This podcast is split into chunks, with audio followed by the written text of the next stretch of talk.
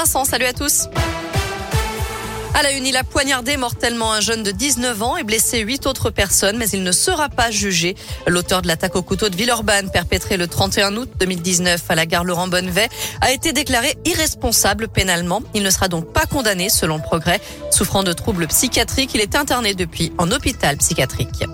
Un carton rouge attribué à la police lyonnaise. L'association La Ville à Vélo a dévoilé aujourd'hui son palmarès des Jécumes d'or, un mot-clé bien connu sur les réseaux sociaux qui signifie garer comme une merde.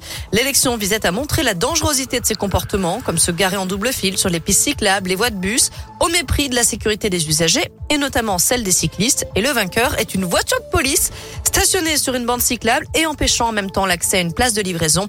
L'agent en question n'était même pas en intervention, seulement en train d'acheter un sandwich. En politique, Jean-François Debat lance un appel au vote. Le maire PS de Bourg-en-Bresse, dans l'Ain, soutient Anne Hidalgo. Mais la campagne de la candidate socialiste piétine. La maire de Paris plafonne à 2% d'intention de vote dans les sondages. Un camouflet pour le Parti socialiste en perdition depuis la fin du mandat de François Hollande. Mais pas de quoi inquiéter l'ancien vice-président du conseil régional de Rhône-Alpes qui a répondu à Radio Scoop. Jean-François Debat appelle simplement les électeurs de gauche encore indécis à aller voter. La campagne elle-même, sur le terrain, ça se passe bien. En revanche, la gauche ne se porte pas bien. C'est clair. Il y a des millions de Français qui ont toujours voté à gauche et qui ont en général toujours voté pour le, Parti socialiste. Aujourd'hui, nous sommes affaiblis, on le voit. Mais qui a pris notre place? Personne. Vous savez, en, en, en, Bresse, on dit c'est à la fin de la foire qu'on compte les bouses. C'est pas très élégant peut-être, mais c'est une belle image. Venez voter.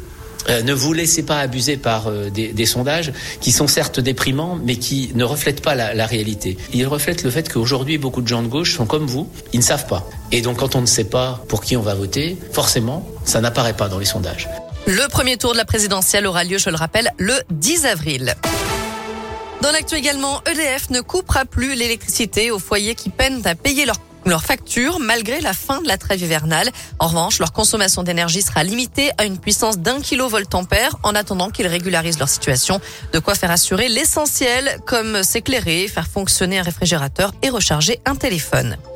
À l'étranger, une première rencontre entre Volodymyr Zelensky et Vladimir Poutine est envisagée. Après plusieurs heures de pourparlers entre les négociateurs russes et ukrainiens, ces derniers estiment que les conditions sont suffisantes pour un échange entre les deux chefs d'État.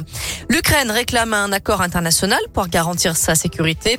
De son côté, la Russie annonce qu'elle va radicalement réduire son activité militaire en direction de Kiev et Tchernigiv. Enfin en foot, l'équipe de France défie ce soir l'Afrique du Sud à Lille en match amical. Coup d'envoi à 21h15. Le Portugal joue sa qualif pour la Coupe du Monde avec la finale des barrages ce soir face à la Macédoine du Nord, tout comme la Suède contre la Pologne. 16h04, Noémie, direction radioscoop.com avec la question du jour. Et on parle du risque de blackout. Êtes-vous prêt à baisser votre consommation d'énergie? Vous répondez oui à 70%.